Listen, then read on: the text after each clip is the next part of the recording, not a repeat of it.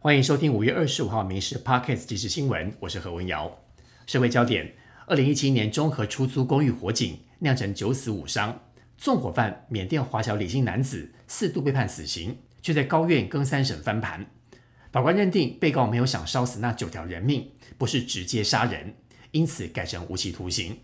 这让新北市市长侯友谊痛批法离人民越来越远，而绿营立委怒呛侯友谊观念权威保守，是不好的民主示范。民众党主席柯文哲则表示，如果要废除死刑，那就应该要终身监禁。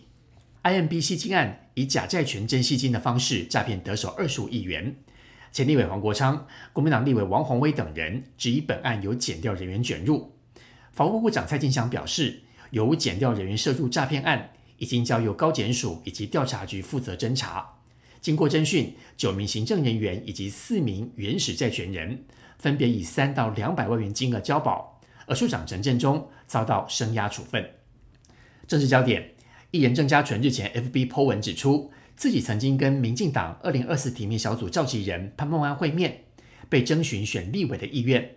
外界传出可能要参选中正万华选区。而这次郑家纯出席活动时，只称自己的态度始终如一，要去哪里都可以，强调没有任何的委屈，就是配合民进党安排。对此，赖清德近半回应，人选还在规划讨论阶段。而表态参选的台北市议员吴佩义表示，对自己有信心，而且会是最强的人选。被称为排黑条款的选罢法修正草案将在立法院三读表决。对于是否将洗钱防治法以及遭判十年以上刑度尚未定验者纳入排黑，朝野及立委皆无共识。因为此案攸关前总统陈水扁儿子陈志忠未来是否能够继续参政。陈水扁为此深夜发文，以死谏表达无奈呐喊。而民进党立院党团总召柯建明表示，了解陈水扁前总统他的心情，也接受责怪。生活焦点：强度台风马娃逼近台湾，中央气象局局长郑明典表示，马娃已经接近强度巅峰。气象专家吴德荣表示，这是今年地表最强的台风。虽然目前还在台湾东南方两千公里的海面上，但是强度不容小觑。气象局预估最快星期一发布海上台风警报。而入选的几率相对较低，未来动向还必须看下个礼拜一北转的角度，才能够确定对台湾的影响。基隆市五伦国小十一名学生在喝了营养午餐厂商所提供的鲜乳之后，肚子痛、头晕等症状。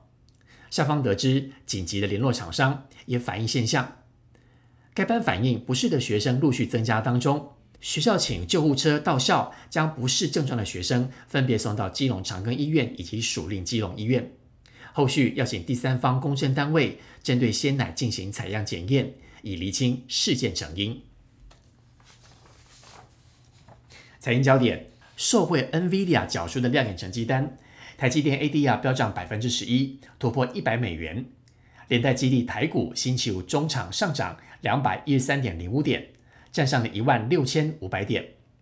兆丰国际投顾协理黄国威表示，惠达财测大幅超过市场预期，加上台积电 ADR 大涨百分之十一，带动台积电现货再度强弹补涨，进一步拉抬台股指数登上一万六千五百点大关。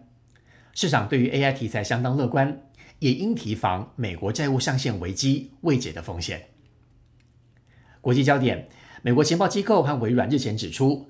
中国黑客团体福特台风疑似从二零二一年开始就展开骇客行动，攻击了关岛基础设施。美国国土安全部部长马约卡斯表示，中国对我国构成了特别严重的威胁，深深触及到我们部门的所有任务。而北京有能力也有意图损害我们在国内外的利益。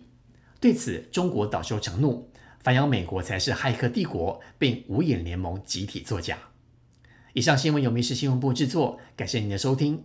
更多新闻内容，请上民视新闻官网搜寻。